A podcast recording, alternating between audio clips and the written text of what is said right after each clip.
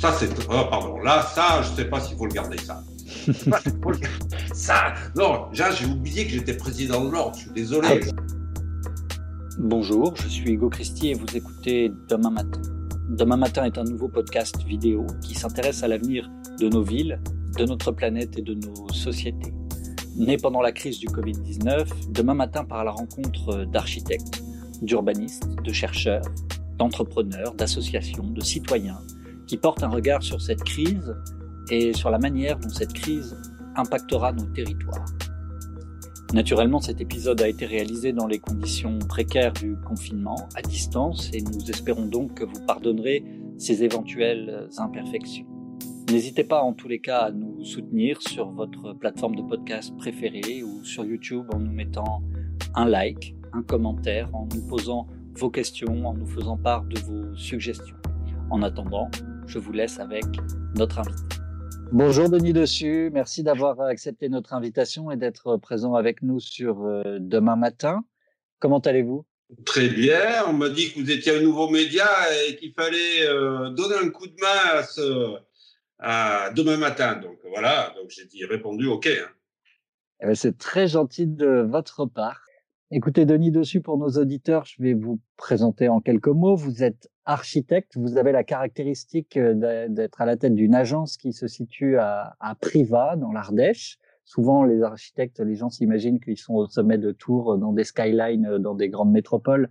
Euh, vous, vous êtes un, représentant de l'Ardèche, mais en plus de votre casquette d'architecte, vous avez euh, pour caractéristique d'être président de l'ordre des architectes, le CNOA, le Conseil national de l'ordre des architectes, depuis 2017. Est-ce que euh, vous pourriez expliquer, y compris à des auditeurs néophytes, ce qu'est l'ordre des architectes, qui est une instance euh, très importante? Je vais vous l'expliquer. Je vais faire un petit complément. Je suis effectivement architecte à Ardèche depuis, euh, non, je vais pas dire la date. Bon, allez, 1983. C'est fait que je suis plutôt jeune. Mais je suis également, j'ai une agence à Shanghai. Vous voyez que je, euh, je suis, euh, bon, il y a plusieurs, plusieurs activités entre l'Ardèche, Paris et Shanghai. Donc, j'ai aussi ce côté-là euh, qui est ah, vous avez à Paris aussi?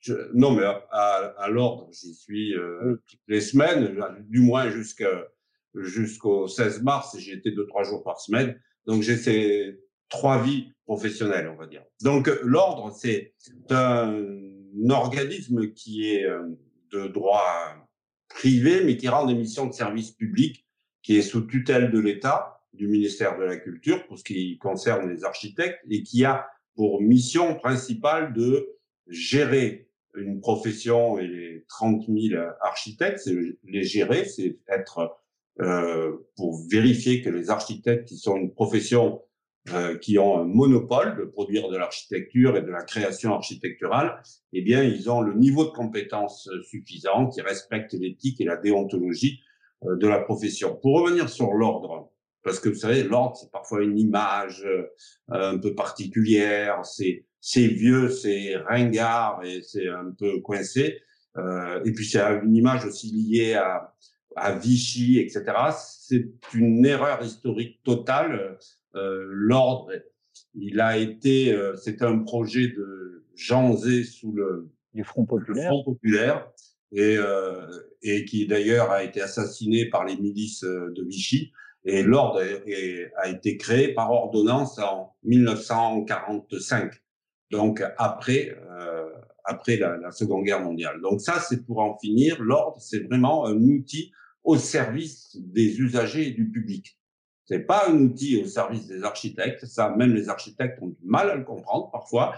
C'est vraiment un outil pour le public et garantir la qualité architecturale euh, de, de notre cadre de vie. Pour aussi avoir des concepteurs, des architectes qui sont indépendants du pouvoir économique des entreprises du BTP ou des industriels. Voilà ce à quoi sert l'ordre.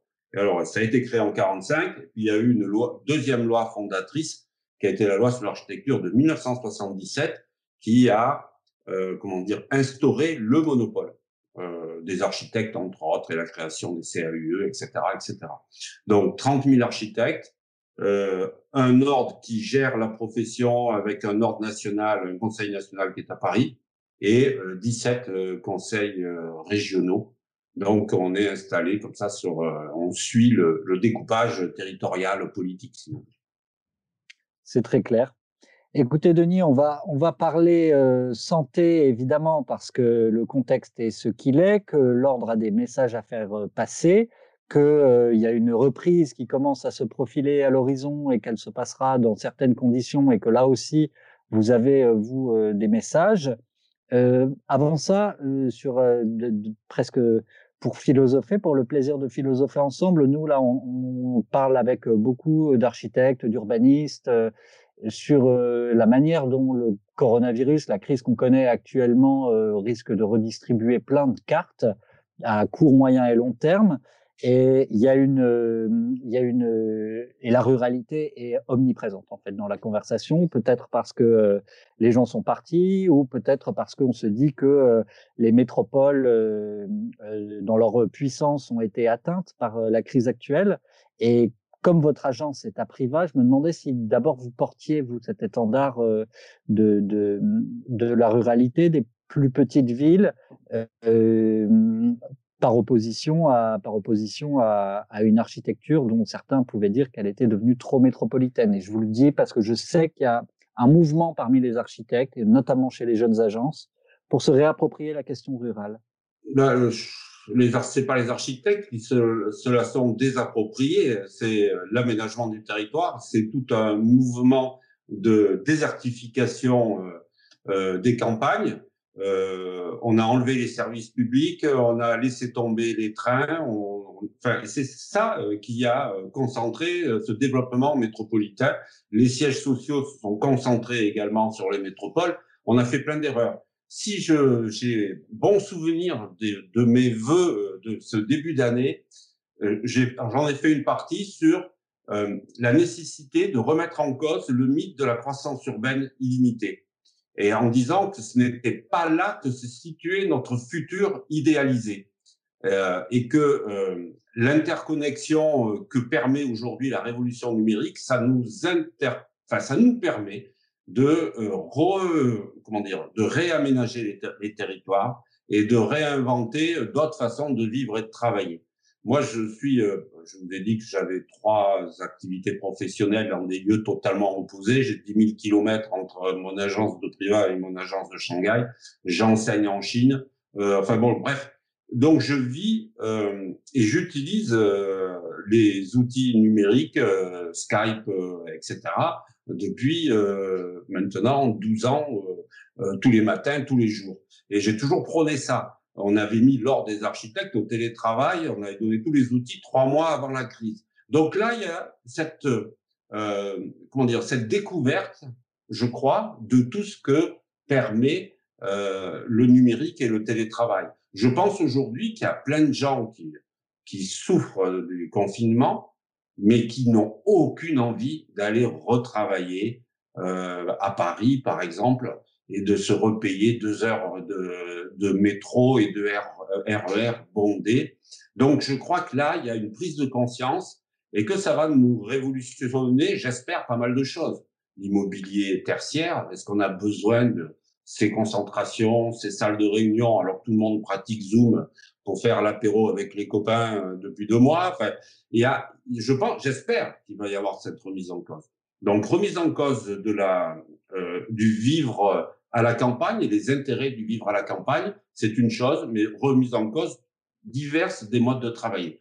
Pour pouvoir faire ça et ce retour à la campagne aujourd'hui, cela s'accompagne et c'était dans nos préconisations de plan de relance, mais c'est les régulièrement également d'une euh, de, de, lutter contre ce qu'on a appelé la fracture numérique. C'est que moi j'ai des coins euh, pas très loin de, de, mon agence, à 20 km, où il n'y a pas le téléphone. Le téléphone. Alors, je ne vous parle pas de la 4G, de la fibre. Donc, euh, il y a des utilisateurs, la fibre s'installe, mais il y a de vraies, euh, de vraies zones qui sont euh, privées de cela. On, on, connaît tous la diagonale du vide en France, où on a plus de capacité d'avoir un service public à proximité, plus de capacité de, d'arriver à avoir les services que d'autres ont dans une zone urbaine. Donc ça, c'est vraiment, vraiment un, comment dire, un axe de, réflexion qu'il faut développer parce que ces territoires-là, ils ont une chance énorme. Euh, c'est agréable d'y vivre. Je prends un exemple euh, concret. J'ai beaucoup de difficultés à trouver du personnel euh, euh ici à mon agence en, Ardèche, alors que c'est on a une super euh, liaison numérique, on fait de la super architecture, mais le dernier salarié que j'avais est parti parce que euh, sa femme, qui avait une grossesse difficile, n'avait pas euh, et devait partir à une heure de route de là où elle habitait euh, si elle avait un problème de santé. Euh, c'est pas possible, ça. C'est pas imaginable qu'on se retrouve avec une régression par rapport aux conditions que l'on avait il y a 20 ans ou 30 ans. Or, c'est la réalité. Voilà sur la sur les problèmes de ruralité. Et les architectes, faut pas croire qu'ils redécouvrent la, campagne. La caractéristique des architectes, c'est 21 000 entreprises sur tout le territoire. Vous avez des architectes partout et d'excellents architectes qui travaillent à la campagne de façon peut-être plus anonyme que les gros cabinets parisiens qui ont accès aux médias.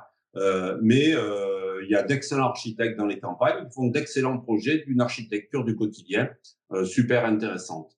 Moi, je me dis, j'ai même le sentiment que des agences, même parisiennes, en tout cas des jeunes agences, euh, trouvent dans le rural l'opportunité de faire leurs preuves et d'apporter une réflexion différente, souvent sur euh, le local, les circuits courts, etc. Et je, trouve qu'on a vu pas mal de, oui, de, de jeunes talents euh, qui ont créé leur agence après une, une, ou deux premières expériences, se faire connaître comme ça. Et je trouve que c'est euh, un mouvement qui est assez encourageant.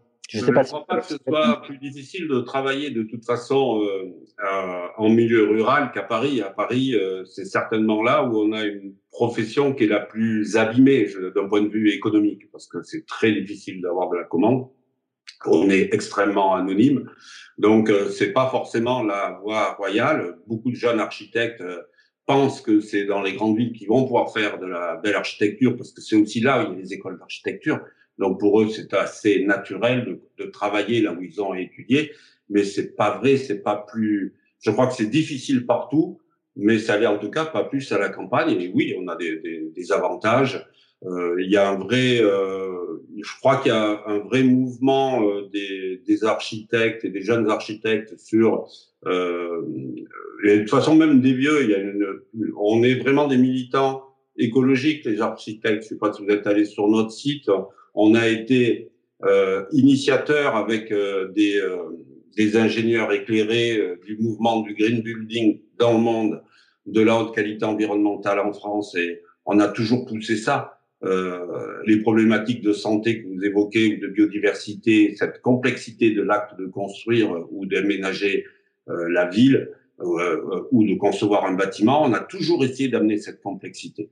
Donc, on y est, arrivé euh, sur les problématiques, on va dire, euh, euh thermiques et globalement environnementales, mais jamais suffisamment.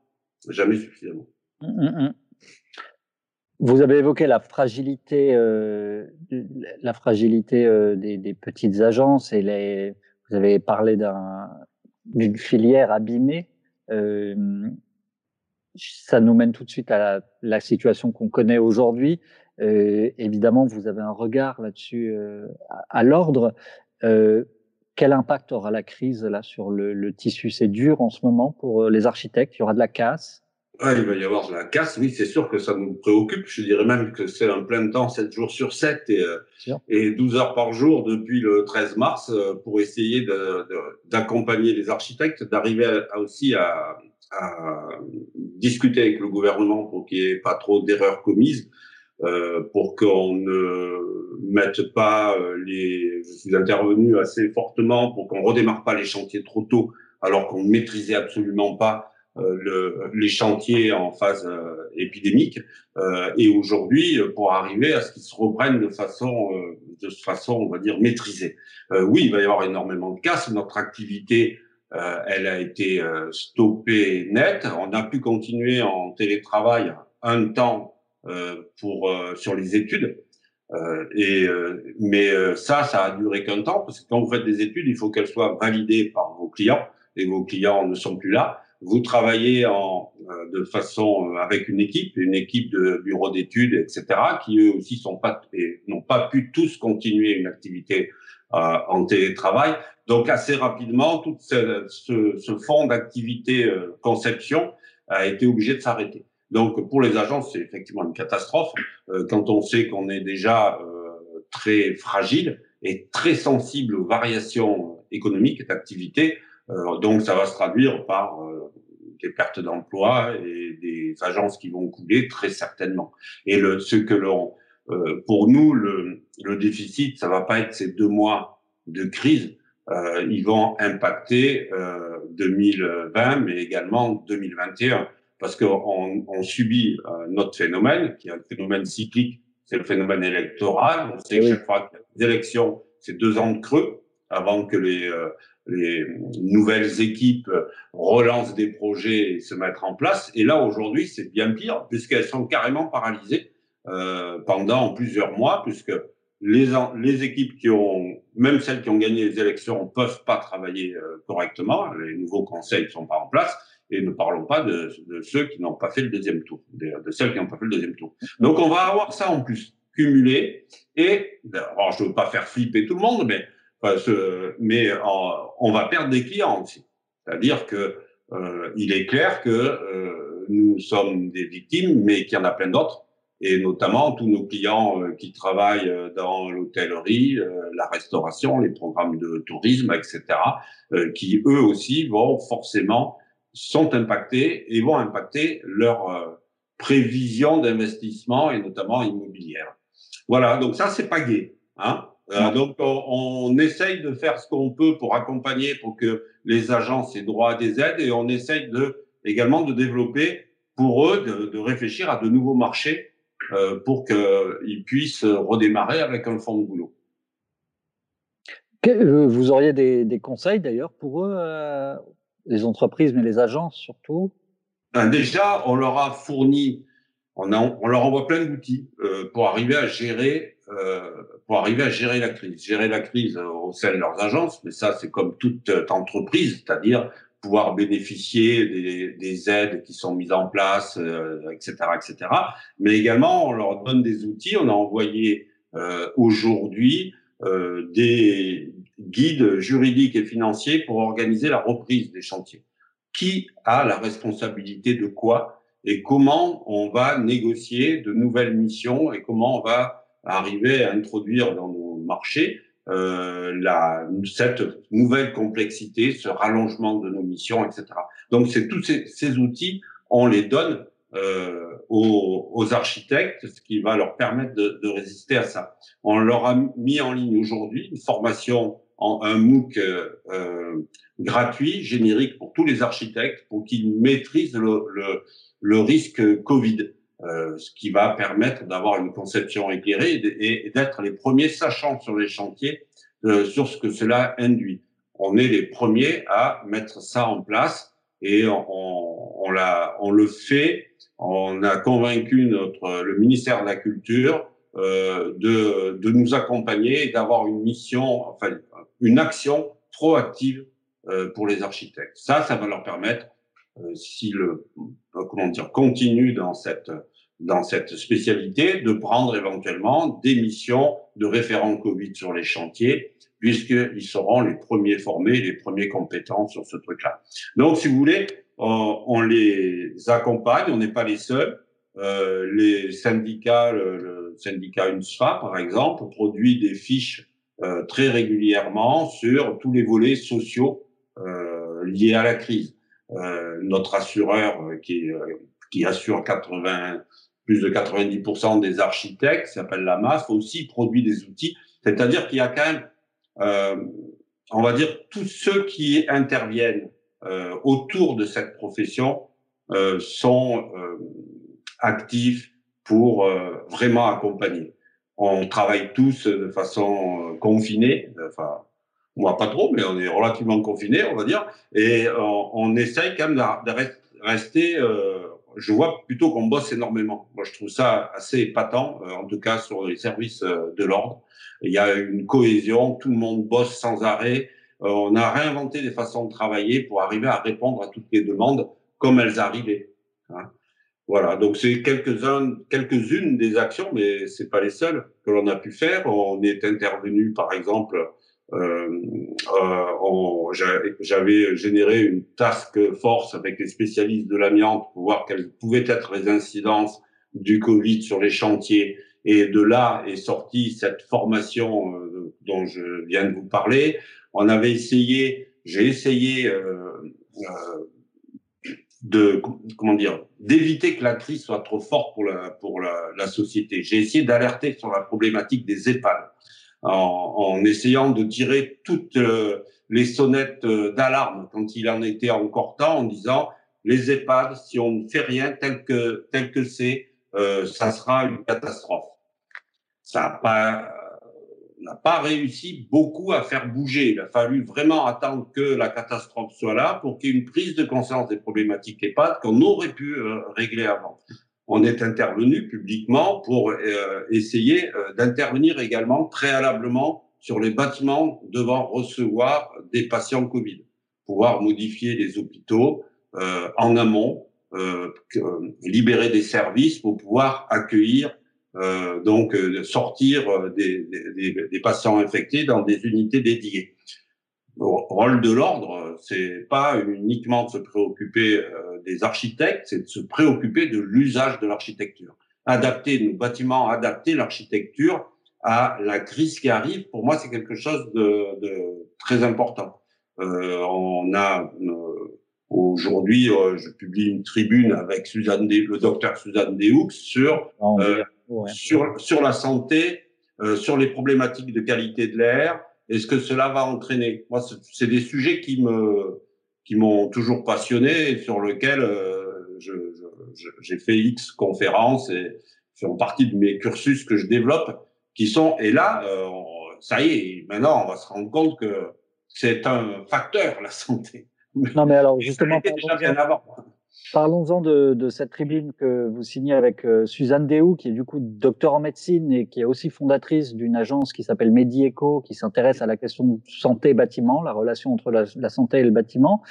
Très concrètement, euh, avec des mots d'architecte pour qu'on se rende bien compte, euh, comment, comment, comment on fait, comment on, produit des bâtiments qui sont meilleurs pour la santé? Ben, C'est-à-dire que quand on conçoit un bâtiment, c'est une analyse, faire un mot savant, holistique, en fait, qui est multicritère. Ce qu'on essaye de faire, c'est toujours la meilleure synthèse de plein de paramètres. Le, le, le paramètre clé, c'est la qualité d'usage. C'est le fait que vous soyez bien dans un bâtiment, que ce soit pour travailler, euh, pour étudier ou pour vivre votre vie de famille. C'est le, c'est le premier facteur. C'est-à-dire que quand on est, on vit bien un bâtiment, eh bien, on va mieux travailler, mieux enseigner et mieux vivre sa vie de famille. Et pour, et pour arriver à avoir cette qualité-là, eh bien, il y a plein de facteurs. Et il y a des facteurs économiques, euh, fonctionnels, euh, et euh, toute la prise en compte des caractéristiques, on va dire, physiologiques et psychologiques de l'usager. On se remet à la place de l'individu, un individu qui est à un instant donné dans un environnement et qui réagit à son environnement. Donc, après, faut pas me brancher là-dessus parce que je peux en faire plusieurs heures si vous voulez. Mais euh, il y a plein de données qui touchent tous les sens en fait.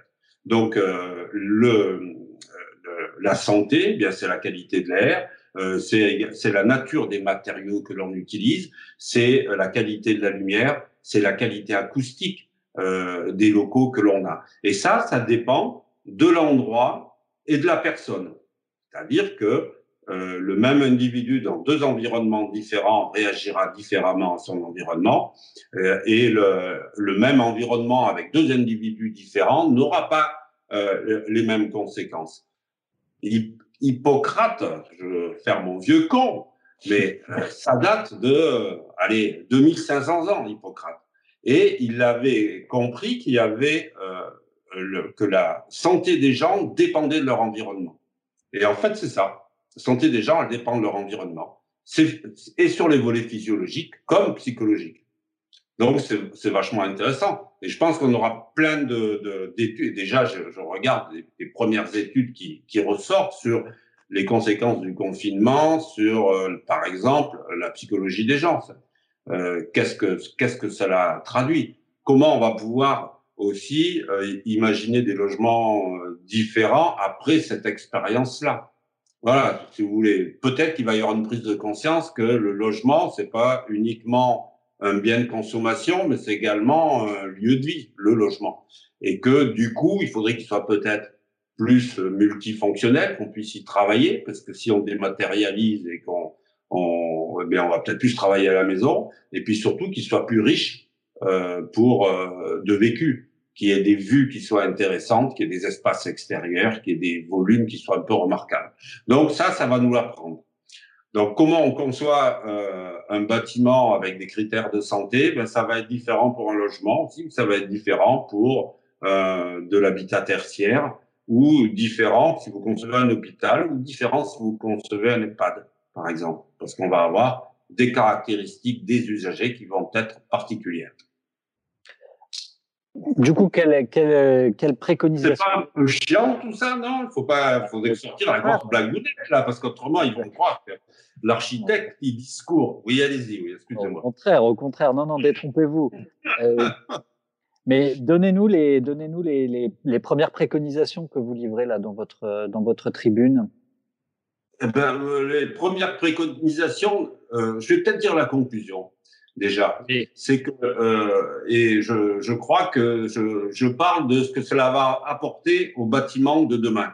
Et en fait, ce que je, ce que je répète, c'est que il ne faut pas que, euh, même pour quelqu'un qui s'est toujours considéré comme étant très sensible et spécialiste de la chose, que on, on privilégie trop le facteur santé après. On a fait de grosses bêtises ces derniers temps qui m'ont énervé. Euh, ce contre lequel je me suis battu, c'était euh, l'énergie. Euh, vous aviez eu des, des, directives européennes et ça devait, tout devait être énergie. La rénovation n'existait que rénovation énergétique. C'est quelque chose qui est totalement exaspérant. La rénovation, si on rénove par exemple un logement, c'est pour y vivre bien dedans. Et on embarque l'énergie, on embarque la santé, on embarque tous les facteurs. Donc ne faisons pas l'erreur du tout santé alors qu'avant, c'était la santé ne comptait pour rien, si vous voulez. Voilà, donc ça, c'était un petit peu la conclusion. Après, ce qu'on essaye de faire, c'est d'avoir des conseils simples pour euh, avant la réouverture des bâtiments. C'est-à-dire quand vous avez des, on va ramener des gamins dans les écoles et des profs et des parents dans les écoles, qu'est-ce qu'il faut faire? Peut-être que tout ce qu'on voit, c'est qu'il d'abord il faut désinfecter à mort euh, tous les bâtiments. Euh, c'est par exemple totalement stupide. Les bâtiments, ils sont pas infectés par euh, le coronavirus. Et pas la peine de désinfecter les bâtiments aujourd'hui. Ben, il y a eu personne pendant deux mois, je veux dire qu'aucun virus n'a survécu à deux mois euh, sans personne. Par contre, il faut le nettoyer à fond, comme vous le feriez après des vacances scolaires au mois de septembre. On est dans la même situation.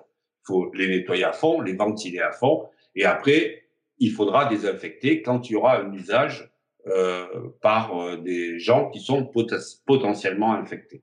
Donc c'est pas la peine d'en faire trop, mais il faut faire bien.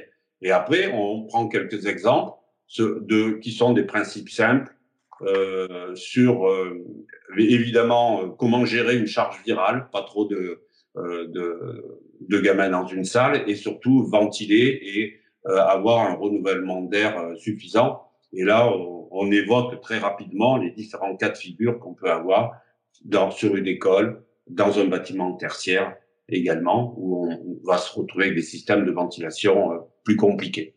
Moi, j'ai ça parce que euh, j'ai produit ça parce que j'ai vu euh, plein de, de, bêtises un peu de partout qui commençaient à s'écrire. Et euh, j'ai vu des, des, des, gars qui vendaient des appareils purificateurs d'air qui coûtent des fortunes, etc. Bon, bref, euh, il faut savoir raison garder et, et, être plutôt dans le bon sens pour arriver à résoudre ça, qui n'est pas se résout pas forcément avec du matériel de, de, haute technologie, mais plutôt avec la compréhension des euh, de ce que c'est que l'aérolique et de la transmission euh, des virus. Voilà. Donc c'est c'est ça euh, qu'on a qu'on a fait. Et c'était ça que j'avais essayé de faire euh, il y a un mois et quelques en disant il faut aménager les bâtiments devant accueillir des patients Covid parce qu'on les fout pas n'importe où, n'importe comment.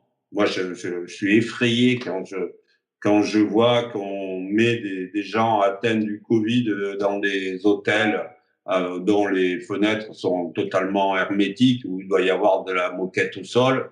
C'était ça que je voulais éviter. Ou ce qu'on a pu voir dans d'autres pays où on mettait dans des, des halles de sport euh, 500 ou 1000 malades les uns à côté des autres. Là, on était sûr qu'on arrivait à... s'en sortait pas, les gars. Hein. Donc, c'était ça qu'il fallait éviter. Mais de toute façon, on l'a évité. En France, ça pratiquement pas eu lieu. Et on a pu tout gérer dans les hôpitaux en interne sans externaliser. Ah ouais, c'est très clair.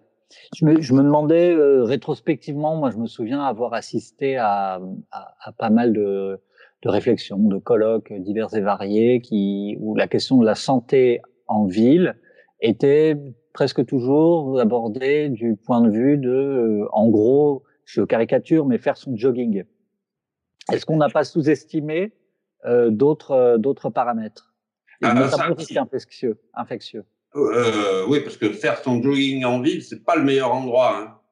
Euh, je, le, le, la pollution en Chine, c'est 3 millions de morts euh, par an. Euh, en France, je sais pas combien c'est, c'est beaucoup moins pollué, mais bon, c'est quand même pas le, des, des, endroits idéaux. Donc euh, la, la, santé, c'est bien clair que euh, on l'a négligé. C'est bien pour ça qu'on a essayé de méditer euh, pour pour essayer de faire prendre en compte cela. C'est c'est une nécessité. Euh, et euh, ce n'est pas que le jogging, c'est pas que notre corps, c'est notre environnement. Donc c'est la qualité de l'air dans, dans les lieux de l'on vit, c'est dans l'habitat en général. Enfin, la qualité de l'air n'est pas que, c'est toutes les conditions dans lesquelles euh, on, on, vit. C'est des matériaux qui sont des matériaux qui ne dégagent pas de, de cochonnerie. C'est pas que le risque euh, infectieux, c'est également tous les, autres risques. On a aussi toutes les problématiques de pollen qui sont euh, très importante et d'allergies qui se développent. Euh, moi, je suis un, notre cheval de bataille, c'est la biodiversité. On, on, on, vit quand même une, une période totalement euh, épouvantable d'anthropocène. Donc, le travail sur la biodiversité, c'est vachement important, mais on met pas n'importe quel arbre. Euh, si vous mettez des cyprès euh, dans les pads, bon, c'est joli, un peu, mais c'est surtout allergène. Donc, il faut qu'il y ait une réflexion euh, sur euh, tous ces paramètres-là, si vous voulez. Et par exemple, il faut faire des, concevoir la ville comme un organisme fonctionnel qui prend les vents, qui chauffe, qui refroidit. Et dans, mais il faut également se dire que euh, ce que l'on rajoute, c'est pas parce qu'on met du verre euh, qu'on est forcément écologique ni bon pour la santé. Ça, il faut aller un peu plus loin que ça, euh, analyser ce qu'on fait sur euh, et son impact sur euh, les gens qui sont dedans. Voilà, parce qu'on fait partie du tout. Et ça suffit pas de planter des arbres. Faut planter les bons, si vous voulez. Donc la santé, c'est plein de trucs. Euh, c'est de et c'est essentiel quand on parle aujourd'hui aussi euh, des déplacements. Moi, je, voudrais faire une action, euh, aller prendre, ça a déjà été fait, mais ça n'a pas été assez médiatisé, aller faire des relevés de pollution dans les métros, dans les, enfin, là où il y a des gens qui travaillent toute la journée, où des gens passent je ne sais combien d'heures. Je suis un favorable au transport en commun, mais un transport en commun dans des conditions que l'on a aujourd'hui sur Paris, par exemple, euh, c'est épouvantable. Épouvantable pour les gens qui y sont dedans. Donc, euh, euh, se dire qu'on supprime la voiture pour mettre les gens là-dedans, là c'est pas bon. Euh, c'est pas suffisant, disons. Il faudrait vraiment axer euh, la réflexion sur à, comment dire la qualité à tous les niveaux, mais notamment sanitaire, de ces lieux où passent chaque jour euh, 3 millions de personnes. Je ne sais pas combien, mais euh, un nombre incalculable. Ça, il faut y bosser là-dessus. Euh, enfin, il y a des sujets, c'est vachement intéressant. On est euh, et les problématiques de, de, santé, tout comme toutes les problématiques environnementales et, et problématiques écologiques, sont des champs de, de, euh, de comment dire de création. Euh, moi, j'ai remarqué ça dans les années 2000 et quelques où on inventait des systèmes sur de nouveaux matériaux, etc., de nouvelles techniques pour rafraîchir, réchauffer. Ce sont des champs de création. Et le, donc là, le travail, la création architecturale, elle est hyper intéressante quand elle rejoint cette cette approche-là, si vous voulez. Elle, elle, ça rajoute encore un, une facette à la création architecturale quand elle résout des problématiques qui sont techniques euh, ou environnementales ou de santé publique. Non, mais effectivement, et j'observe moi d'ailleurs autour de moi pas mal de, y compris de maîtres d'ouvrage privés, euh, des promoteurs immobiliers qui font du logement et pour qui ça va devenir incontournable de toute manière d'avoir quelque chose à quelque chose à, à, dire sur la question parce que parce que leurs clients vont leur demander à la fin. Bien sûr et qui sont du coup en recherche de bonnes pratiques euh, sur, euh, sur, sur, la question de la santé dans le logement. Euh, Denis, vous avez évoqué en introduction une autre production de l'ordre, car vous n'avez pas chômé effectivement ces dernières semaines, qui sont les, les propositions pour la relance post-crise que vous avez formulées, qui sont un peu multicritères.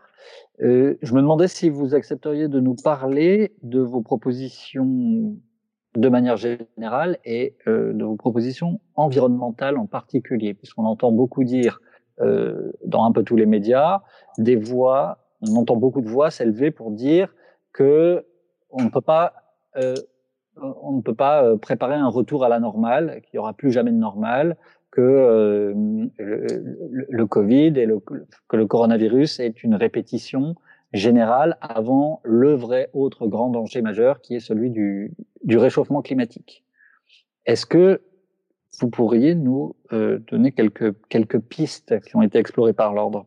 Sur, euh, sur le fait euh, que que c'est qu'il on est dans une période, les périodes sont toujours extraordinaires, mais effectivement, j'ai parlé d'anthropocène tout à l'heure, on est vraiment dans une période de, euh, de bouleversement euh, qui est euh, euh évident et euh, ça fait partie de nos préoccupations. On a mis en place, ça fait maintenant un an, une plateforme de la transition écologique, je, voilà, qui essaye de euh, d'arriver à capitaliser euh, toutes les bonnes euh, pratiques et essaye d'être très, comment dire,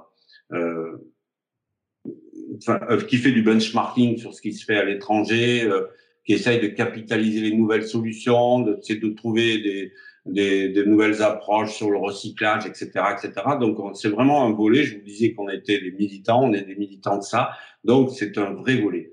Et ce que l'on a évoqué dans le cadre du, plan euh, de relance, c'est que pour nous, euh, l'urgence euh, économique, ça ne doit pas prévaloir sur l'urgence sociale et écologique. Je crois que c'était le titre que, l'on avait mis à nos propositions. Et bien évidemment, et au contraire, il faudrait que,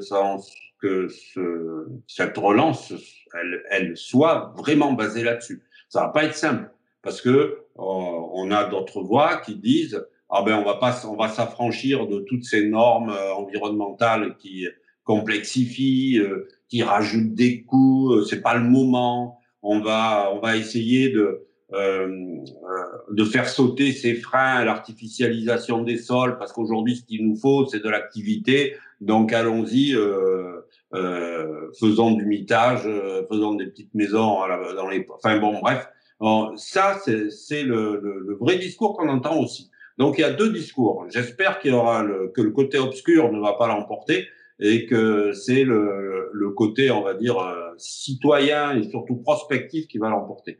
Bien évidemment, on va construire notre société de, de demain. Tout le monde a fait l'expérience que euh, l'air était beaucoup moins pollué, que globalement, il y avait plein de, de côtés euh, très euh, euh, intéressants dans cette crise. Il n'y a pas que du mal dans la crise. Il y a des côtés qui sont intéressants on peut, on a vu que euh, euh, la pollution était, était pas là. Moi, j'ai vu les animaux sont plus là, euh, les, euh, les, les mers euh, sont plus propres. Enfin, il y a plein de trucs, et je crois que il faut profiter de ça pour essayer de d'avoir un haut niveau d'exigence de sur ce qui va être imaginé.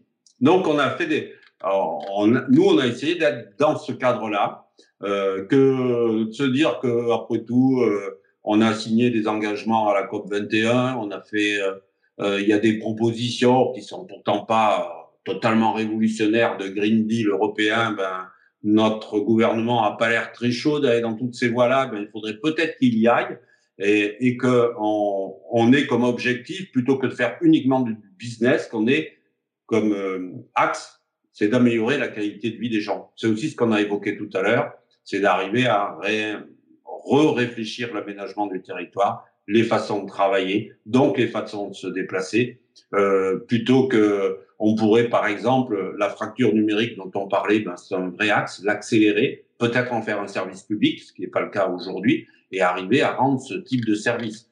Donc euh, ça, c'est des choses qui vont se faire sur du long terme.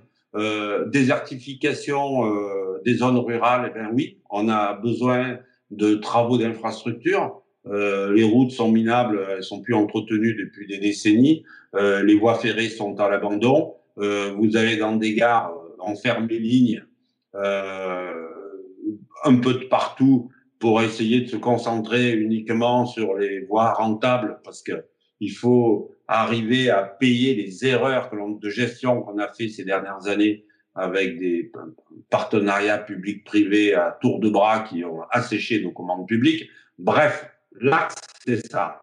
Après, euh, et mais vraiment, c'est là-dedans qu'il faut aller, euh, quitte à ce que l'on construise moins, c'est un peu embêtant quand on est architecte de dire ça, mais qu'on construise mieux. Euh, quand vous faites un acte de concevoir un bâtiment, c'est comme quand vous faites de l'urbanisme, euh, vous impactez votre environnement pour des décennies. Un bâtiment, il va durer 50 ans, 60 ans, ou quand c'est euh, une cathédrale, ça peut friser le millénaire. Donc, c'est un vrai enjeu et qu'il faut jamais faire pour répondre à des besoins immédiats. L'architecture, elle doit, ou alors elle répond aux besoins immédiats, mais en anticipant les besoins de, de demain. Donc, quand on conçoit aujourd'hui, il faut qu'on ait une architecture, on va dire pas résiliente, mais en tout cas adaptable au changement climatique, capable de répondre aux besoins de toute la population et non pas que des bobos qui ont les moyens de se payer le super appart à, à 5000 euros du mètre dans l'éco-quartier branché. Bah, ça dépend où. 5000 hein. euros du mètre à Paris, euh, moi je prends. Hein. à, à, Paris, il faut multiplier par deux et demi. Mais non, mais bon, euh, enfin, vous voyez, euh, il faut qu'on arrive à réfléchir la, la ville pour tous. Hein, si on a été euh, aussi hyper, comment dire, engagé sur quand il y a eu la loi Elan il y a, il y a maintenant deux ans, c'était parce que c'était un projet de loi qui n'intégrait aucune de, des notions que, que l'on a vues, n'avait aucune exigence environnementale, sociale, euh, de santé publique ou de qualité architecturale et urbaine. Donc, c'est donc on s'est battu là-dedans parce que nous, ce qu'on veut, c'est que les, la société future, elle soit heureuse dans les villes que l'on que l'on imagine. Quelle euh, possibilité d'un plan de relance? On a toujours un problème de foncier en France. On dit qu'il n'y a pas assez de terrain, pas assez de foncier disponible. Eh bien, il se trouve qu'on a des centaines de milliers d'hectares qui sont en périphérie des villes, dans lesquels on a fait des zones artisanales ou commerciales qui sont obsolètes aujourd'hui, qui ne correspondent plus au mode de consommation et qui sont des lieux pour réinventer la ville et pour, pour y remettre de la complexité, redensifier ces zones-là qui ont massacré notre patrimoine en, en, enfin vraiment, je veux dire, les entrées de ville euh, en France, c'est une honte, quoi. On rentre par des hectares et des hectares de, de zones commerciales euh, ou, ou des, des milliers d'hectares de lotissements aussi indigents. Ça, il faut le réinvestir. Ces friches-là, euh, c'est une chance certainement pour euh, concevoir la ville de demain. Donc ça, c'est un volet. Euh, il y a, euh, on avait euh, enfin, une terminologie qui avait été prise dans des conférences d'Île-de-France qui était réparer la ville. Réparer la ville, ça veut dire quand même qu'elle est bien abîmée mais en tout cas, il faut l'aménager. Euh, et notamment, on a, euh, il, faut, comment dire, il faut euh, rénover la ville, ça c'est clair. Euh, arriver à avoir des, procédures euh, explicites pour permettre euh, d'investir, de rénover tous les logements qu'on a en centre-ville. Les centres-villes se meurent, il y a une perte de qualité des logements. Donc tous ces facteurs-là, c'est là-dessus qu'il faut qu'il faut intervenir. Et en plus, c'est gagnant-gagnant pour une politique euh, de l'État. C'est-à-dire quand on investit également euh, sur stimuler la rénovation ou la construction, ben, ça produit de l'emploi, ça produit des taxes, ça produit de la richesse et ça dynamise tout un secteur économique. Donc c'est une des voies euh, sur lesquelles on dit qu'il faut y aller. Quoi. Et je pense qu'on n'est pas les seuls à dire ça, donc on a relativement de chance que ça que ça se fasse. Alors, je vais en parler un paquet parce qu'il y a beaucoup de pages sur notre truc. Je ne sais plus combien on en a fait. Non, non mais je vais, euh. vous, je vais vous interpeller sur deux propositions en particulier. La première, elle fait lien avec ce que vous dites. Euh, reconquête des friches, réparer la ville, rénover, euh, recibler tous ces territoires dits périphériques, entrée de ville, lotissement, etc. parmi vos propositions, moi, j'aimerais bien vous entendre sur la campagne de révision des documents d'urbanisme euh, en France et la campagne de diagnostic urbain qui pourrait être lancée dans les petites communes. Ça fait partie des... Euh, petites communes et même euh, de façon plus générale, je pense que ça serait bien aujourd'hui si on veut faire de la prospective et se dire quels vont être les programmes qu'on va aménager, comment on va euh, euh, tous nos bâtiments publics qui sont euh, relativement, enfin dont une grande partie ont été faits dans les années 60, 70, qu'il faut sur lequel il faut réintervenir, on n'a pas de base de données. Donc, si on veut faire un peu de prospective sans parler de planification, eh bien c'est le premier acte, c'est d'arriver à avoir euh, euh, un diagnostic architectural de tout ça. Un diagnostic architectural, ça veut dire c'est pas qu'un relevé de plan, ni même qu'une maquette numérique, c'est d'avoir fait une analyse des potentialités de fonctionnelles, comment on peut modifier euh, ces, euh, ces bâtiments pour les rendre plus efficaces, pour rendre plus efficace l'action publique. Donc ça, ça serait euh, à faire, c'est une euh, proposition. Euh, mais il y a une proposition qui est très fondamentale et qu'on porte à chaque fois qu'on a un, comment dire, un, cavalier législatif de quelque nature que ce soit, c'est que le premier facteur de qualité de vie, c'est la ville et c'est l'aménagement urbain et c'est le projet urbain. Or, aujourd'hui, trop souvent, ils ont été faits en mettant peu de moyens dans ces documents d'urbanisme alors que si on, c'est là où il faut investir en premier, dans la réflexion sur le projet urbain, comment on peut imaginer un développement, comment on peut retrouver des couloirs de biodiversité, comment on peut lutter contre le réchauffement climatique à l'échelle de la ville, comment on peut retrouver des espaces de vie corrects. Ce qui veut dire que ces documents d'urbanisme, ils devraient être faits avec des équipes pluridisciplinaires il y aurait des architectes, mais également des sociologues, des, des, écologistes, des paysagistes, etc.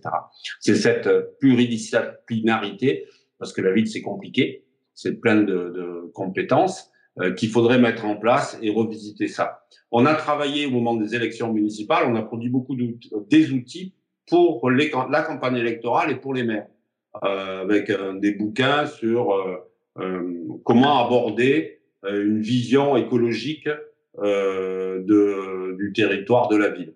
Donc ça a eu pas mal à mon avis d'effets. Euh, D'ailleurs, on a pu voir, c'est pas c'est pas à cause de nous, mais on a pu voir quand même que toutes les campagnes électorales, elles étaient basées sur le volet euh, environnemental euh, et écologique. Je crois pas qu'il y ait une commune qui est pas qui est pas comment dire qui est pas dont la politique n'est pas verdie euh, avant les élections. C'est très très bien. C'est très très bien cette prise de Et ceci à travers tous les partis d'ailleurs. Ça, c'est intéressant et notable et nouveau. Ça veut dire que ça a infusé aujourd'hui et que ça ne peut plus être nié. Cette prise de conscience, de toute façon, elle est telle dans la société euh, que les partis politiques sont en retard par rapport à la société. Je ne connais, enfin, je ne sais pas vous, mais dans mon environnement, tout le monde a pleinement conscience de cette nécessité du bien manger, euh, du moins de pollution, euh, du moins de temps de transport, etc. Donc, et, et puis c'est pas qu'en France, hein, c'est partout. Donc euh, le politique, faut qu'il rattrape ça. C'est pour ça que ça a infusé, je dirais, tous les partis politiques. Et c'est une bonne chose. Maintenant, ils vont vite infuser la santé, j'ai l'impression. On va voir. ah ben là, euh, là, oui, oui, les mentalités évoluent à vitesse grand V. Il y a plein de choses qui se cristallisent dans toutes les têtes de France, je pense.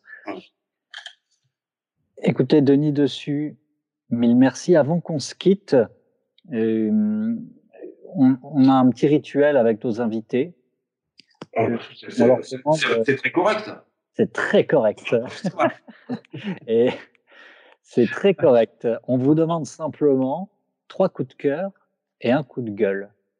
Alors le premier coup de cœur que je voudrais vous demander, c'est un coup de cœur culturel, en lien avec la crise ou non, en lien avec l'architecture ou non, et qui peut être un film, euh, une lecture, un article, une musique, ce qui vous vient.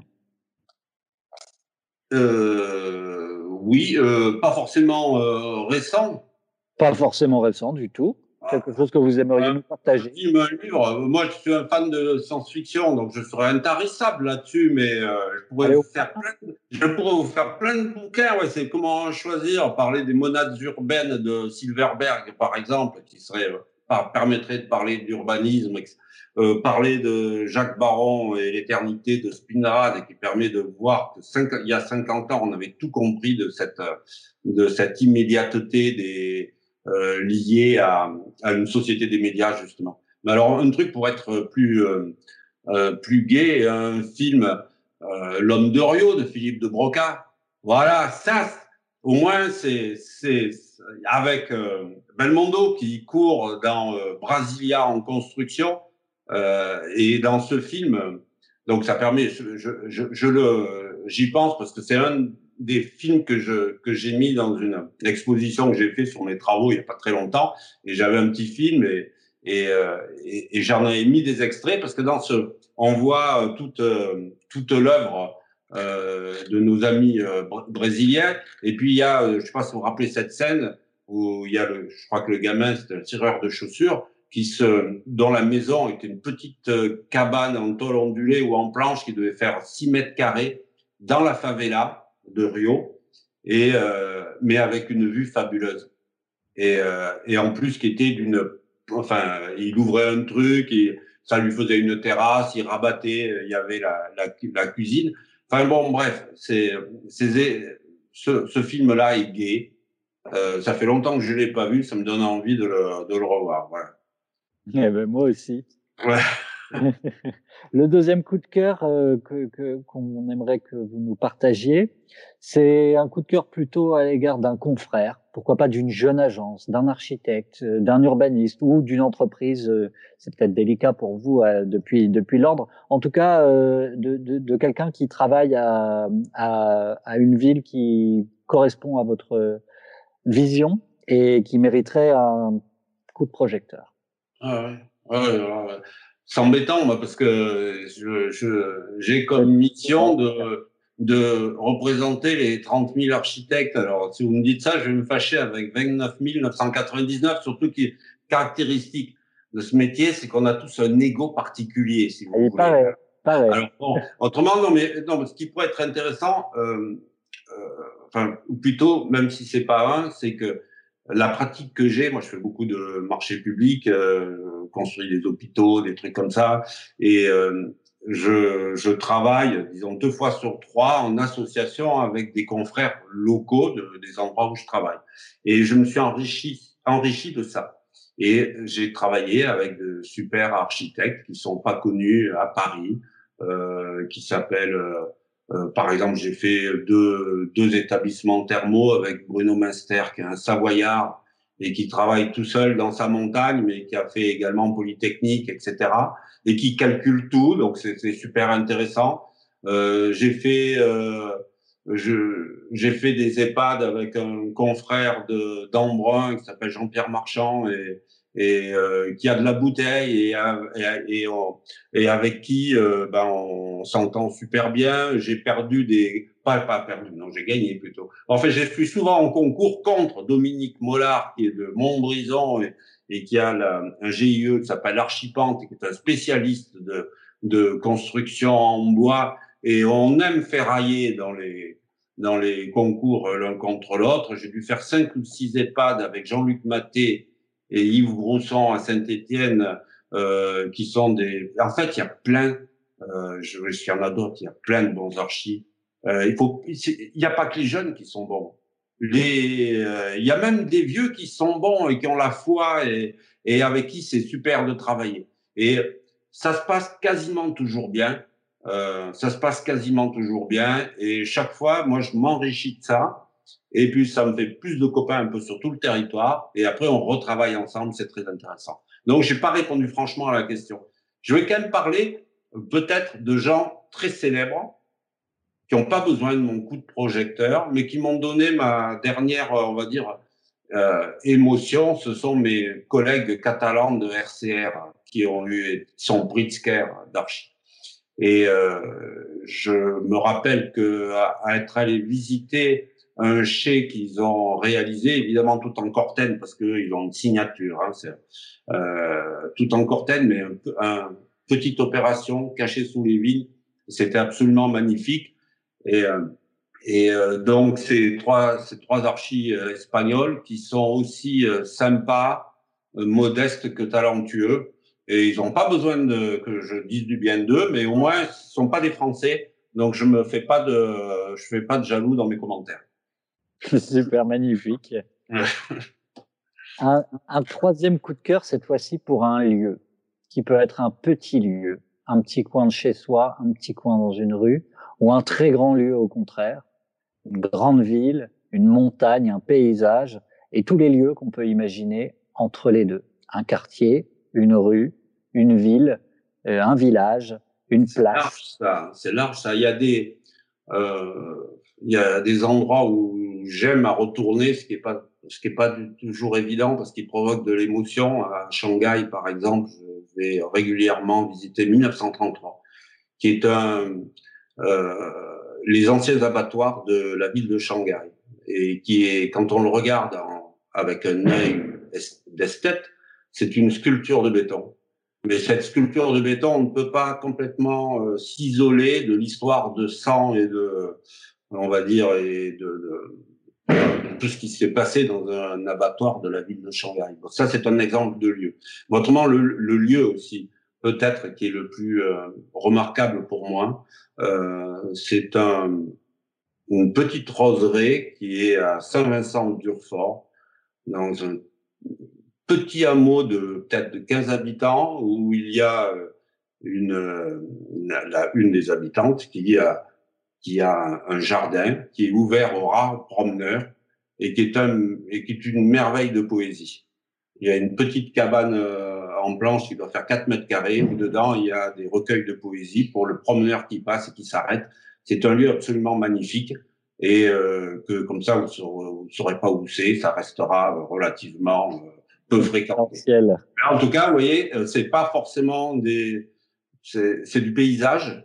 C'est vraiment du paysage. Il y a, il y a la douceur de l'Ardèche et des montagnes, et puis il y a un traitement poétique d'un lieu qui n'est pas de l'architecture ou c'est de l'architecture végétale. C'est absolument super.